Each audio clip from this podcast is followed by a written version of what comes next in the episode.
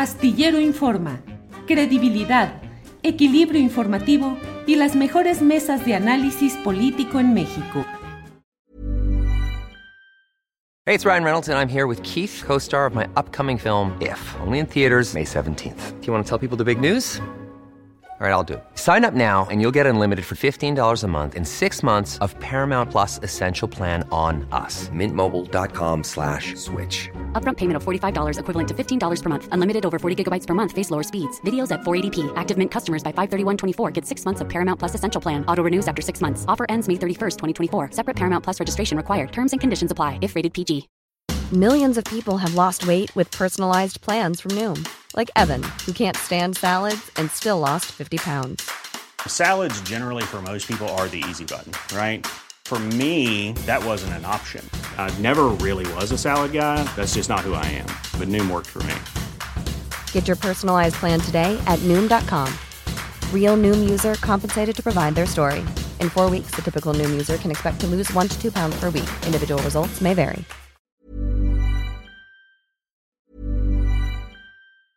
It's that time of the year. Your vacation is coming up. You can already hear the beach waves, feel the warm breeze, relax, and think about work. You really, really want it all to work out while you're away. Monday.com gives you and the team that peace of mind. When all work is on one platform and everyone's in sync, things just flow wherever you are. Tap the banner to go to Monday.com. Millions of people have lost weight with personalized plans from Noom. Like Evan, who can't stand salads and still lost 50 pounds. Salads generally for most people are the easy button, right? For me, that wasn't an option. I never really was a salad guy. That's just not who I am. But Noom worked for me. Get your personalized plan today at Noom.com. Real Noom user compensated to provide their story. In four weeks, the typical Noom user can expect to lose one to two pounds per week. Individual results may vary. Y ahora vamos a conversar con Efraín Zuk. Efraín Zuk es un, es un joven periodista de un proyecto, bueno, trabaja en, en varios espacios, pero está eh, en un proyecto que se llama ¿A dónde van los desaparecidos? Es un, yo creo que el proyecto sobre este tema tan grave, más importante que, que, tenemos ahora. Es una gran iniciativa en la que, dirige nuestra compañera Marcela Turati. Y vamos, bueno, gracias Efraín Zuk por eh, estar con nosotros el día de hoy. ¿Qué tal? Buenos días, Temoris. Buenos días estás? también, tardes a la audiencia. Sí.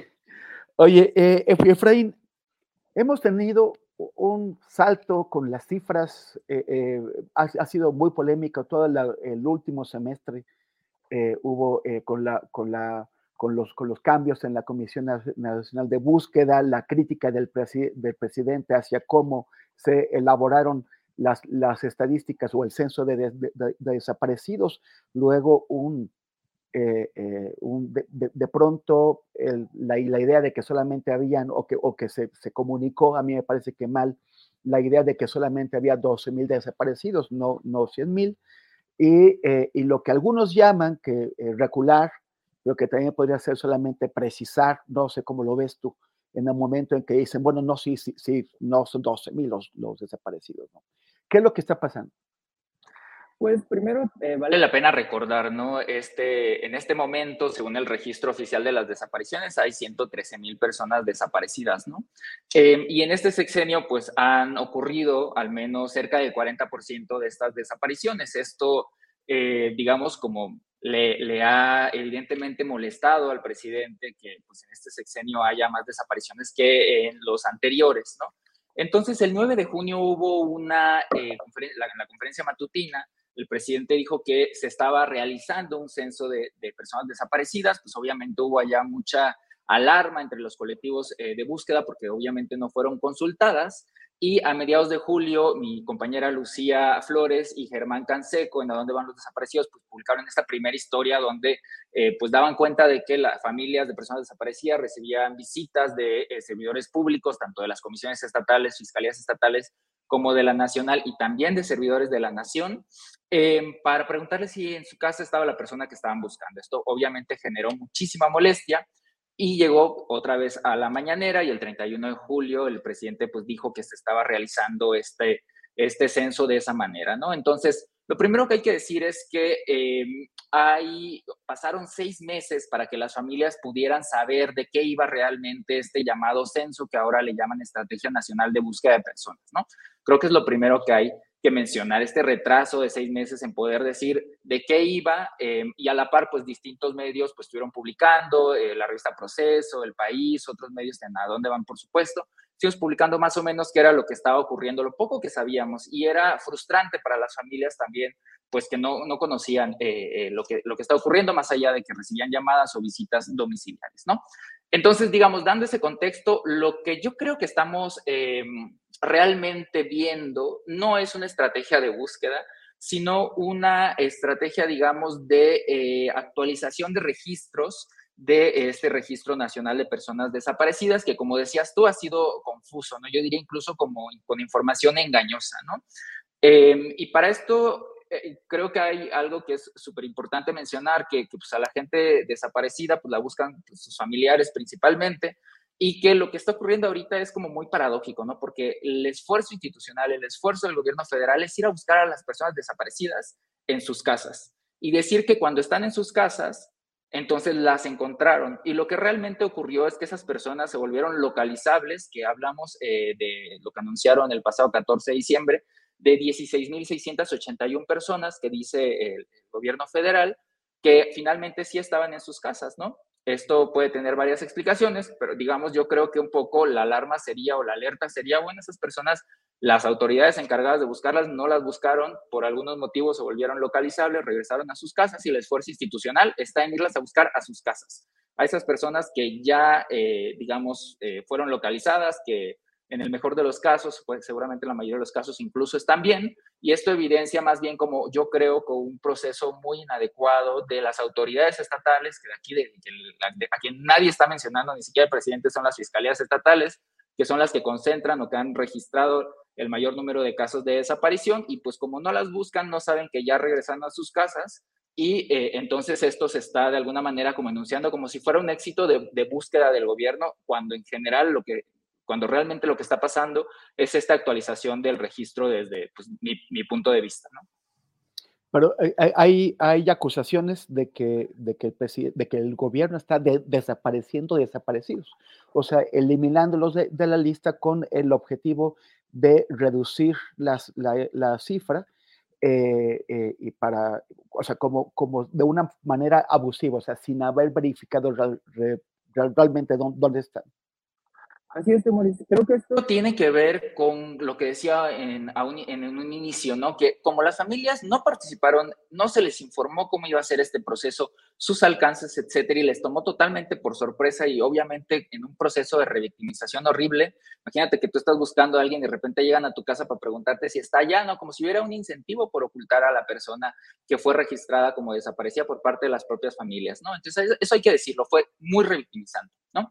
Eh, en ese sentido, pues yo creo que, pues sí, las alertas han estado puestas en este, eh, lo que las familias, el Movimiento por Nuestros Desaparecidos de México, que reúne a más de 80 colectivos en el país, pues incluso advirtió de, que se están borrando registros. Aunque ya se eh, mencionaron algunas cifras, algunos resultados aparentemente de este proceso, la verdad es que seguimos sin conocer quiénes son esas personas que están en estas distintas categorías que no están establecidas en la legislación, que no están establecidas en protocolo homologado de búsqueda, y entonces las familias no saben si ahí es, si entre esa lista, por ejemplo, hay una categoría de ubicados, que es muy conflictiva, si en esa, esa lista de, eh, de, personas ubicadas, que son 17.843, está el familiar que están buscando, ¿no? Eh, entonces, yo creo que es normal, de alguna manera esperable, no deseable, por supuesto, pero es esperable que las familias eh, tengan esa preocupación de que se estén borrando los registros de personas desaparecidas. Ahora bien, algo que es importante mencionar es que legalmente hay un proceso para determinar cuándo una persona está desaparecida y fue localizada y este proceso puede, si no lo ejecutan correctamente las autoridades encargadas de hacerlo, pues pueden incurrir en sanciones administrativas e incluso penales. Entonces, este esfuerzo de la Estrategia Nacional de Búsqueda, que repito, hasta este momento yo creo que se ha quedado en una actualización de registros entre personas que sí estaban desaparecidas, pero fueron localizadas, pues, digamos, se volvieron ellas mismas localizables y había que actualizar ese registro. Eh, todo ese proceso tiene que pasar por, digamos, eh, el otro proceso que es legal, y ahí es donde veremos si efectivamente fueron localizadas 16.681, porque eso no lo puede hacer el gobierno federal, eso no lo va a poder hacer la Comisión Nacional de Búsqueda, como está el diseño institucional y legal en este momento del proceso de búsqueda y de localización de personas. Entonces, ¿quiénes van a tener que hacer ese proceso? Pues las comisiones estatales y las fiscalías estatales, que son quienes en su mayor medida han recibido los reportes y denuncias de desaparición. Y yo creo que allá es donde nos vamos a dar cuenta si el gobierno federal sí hizo el procedimiento correctamente y tiene los documentos que avalan que una persona que dicen que fue localizada efectivamente lo fue o no. Y ahí yo creo que eh, va a ser el momento clave, pues para poder decir si sí se borraron registros, si no se borraron registros, o qué ocurrió con estas, eh, hasta este momento yo creo que hay que llamarlas supuestas localizaciones. ¿Cuántas son esas supuestas localizaciones? Repito, 16.681 personas. Todas las demás siguen estando desaparecidas. Es más, yo diría, hasta el momento, lo que eh, creo que hay que mantener, incluso como periodistas, es que hay 113.841 personas desaparecidas, de acuerdo al registro oficial que está establecido en la Ley General en materia de desapariciones, que es el que se puede consultar en línea. Y lo demás, estos resultados yo creo que preliminares, eh, en algunos casos datos engañosos que ha eh, compartido la Secretaría de Gobernación eh, con la Comisión Nacional de Búsqueda, incluso el presidente, pues hay que tomarlos con una reserva total y esperar a, a ver cómo finalmente aterriza o se refleja en el registro nacional, que repito, debe seguir un procedimiento donde se acredite de manera fehaciente y y que se les debe informar a las familias, además que hicieron la denuncia o reporte, que su familiar efectivamente fue localizado. ¿Cómo vamos a saber, o sea, cómo se va a aclarar esto? Parece que es, que, que, es un procedimiento engorroso y por, el, por, la cantidad de personas que están involucradas, pues eh, no, va, no va a ser el próximo mes. Exactamente. Eh, em, por eso digo que estos, estos resultados, entre comillas, tienen que tomarse así muy preliminarmente em, y el método, el mecanismo, digamos, ideado en un documento que se llama el protocolo homologado de búsqueda, es que tiene que haber un informe de localización, ¿no? Eh, y también al final del día, estas supuestas localizaciones tienen que verse reflejadas en el Registro Nacional de Personas Desaparecidas y No Localizadas. ¿no? Entonces, yo creo que aquí eh, sí habrá que pues, eh, ser bastante precisos, precisas, tener ahí el ojo puesto para ver cómo se mueve el registro y demandar transparencia, que digo, lo lamentable de esta experiencia, de este proceso, es que las familias de manera reiterada, desde, repito, desde finales de julio, pidieron transparencia en este proceso y fue hasta este pasado 14 de diciembre que el presidente dio algo de información en su conferencia matutina. Dijeron que iban a estar informando mes con mes y eh, pues esperemos que ahí realmente eh, se pueda, pues sí, pues pueda pues presentarse la evidencia que dé certeza a las familias buscadoras, porque hay que decir algo, y esto creo que todo el mundo que descubrimos desapariciones estamos, eh, digamos, de la mano con, con lo, que exigen las familias, ¿no? de alguna manera, pues obviamente lo que queremos es que las personas sean localizadas, ¿no? Lo que no se quiere es que eh, en un proceso eh, opaco, sin evidencia, pues hayan localizaciones que finalmente no lo, no lo sean y entonces se deje buscar a algunas personas desaparecidas, ¿no? Ese es, digamos, como el, el, planteamiento, yo creo que central. Y, finalmente, Efraín, ¿ustedes eh, han, identificado eh, distintos comportamientos en los estados, o sea, en las fiscalías y en las comisiones estatales de búsqueda? Ustedes eh, pueden, por ejemplo, poner ejemplos de, buen comportamiento y también señalar a los estados que pues han, están reaccionando mal ante esta emergencia. Pues creo que ningún, ninguna entidad federativa está, digamos, logrando reaccionar a una crisis que claramente tiene desbordada al país, ¿no? Tanto desaparición como de cuerpos sin identificar, eso es claro. Las familias, por ejemplo, en Estado de México han estado, eh, pues, digamos, más o menos acompañando el proceso con la, con la comisionada de búsqueda allá, es un poco lo que hemos escuchado. Sabemos que por otro lado está Jalisco, que es el estado que concentra el mayor número de desapariciones y que ni siquiera las está registrando en el registro nacional eh, y donde las familias son revictimizadas una y otra vez pero creo que desgraciadamente lo que más escuchamos, sobre todo de las fiscalías estatales y también de algunas comisiones, es esa eh, pues negligencia eh, para, para pues, buscar a sus seres queridos desaparecidos y desaparecidas, ¿no? Eso creo que es la constante en el país.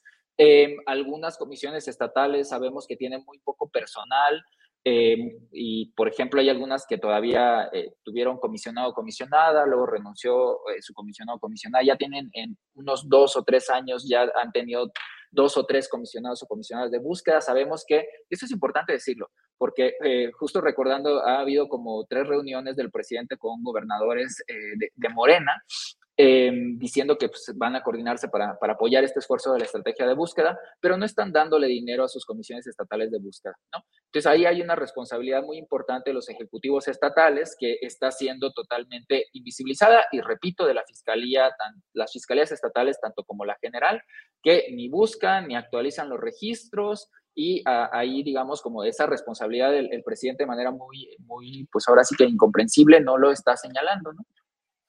Efraín, te agradezco muchísimo este, este tiempo que nos has eh, dedicado y también el trabajo que estás eh, dándole a este tema eh, fundamental. Y nos vemos pronto, espero. Muchas gracias. Y buenas tardes. Abrazo. Hasta luego. Hi, I'm Daniel, founder of Pretty Litter. Did you know cats tend to hide symptoms of sickness and pain? I learned this the hard way after losing my cat, Gingy. So I created Pretty Litter, a health monitoring litter that helps detect early signs of illness by changing colors, saving you money and potentially your cat's life. Pretty Litter is veterinarian developed, and it's the easiest way to keep tabs on your fur baby's health right at home. Go to prettylitter.com and use code ACAST for 20% off your first order and a free cat toy. Terms and conditions apply. See site for details. En Sherwin Williams somos tu compa, tu pana, tu socio, pero sobre todo somos tu aliado. Con más de 6.000 representantes para atenderte en tu idioma y beneficios para contratistas que encontrarás en aliadopro.com. En Sherwin Williams somos el aliado del PRO. Para que te enteres del próximo noticiero, suscríbete y dale follow en Apple, Spotify, Amazon Music, Google o donde sea que escuches podcast. Te invitamos a visitar nuestra página julioastillero.com.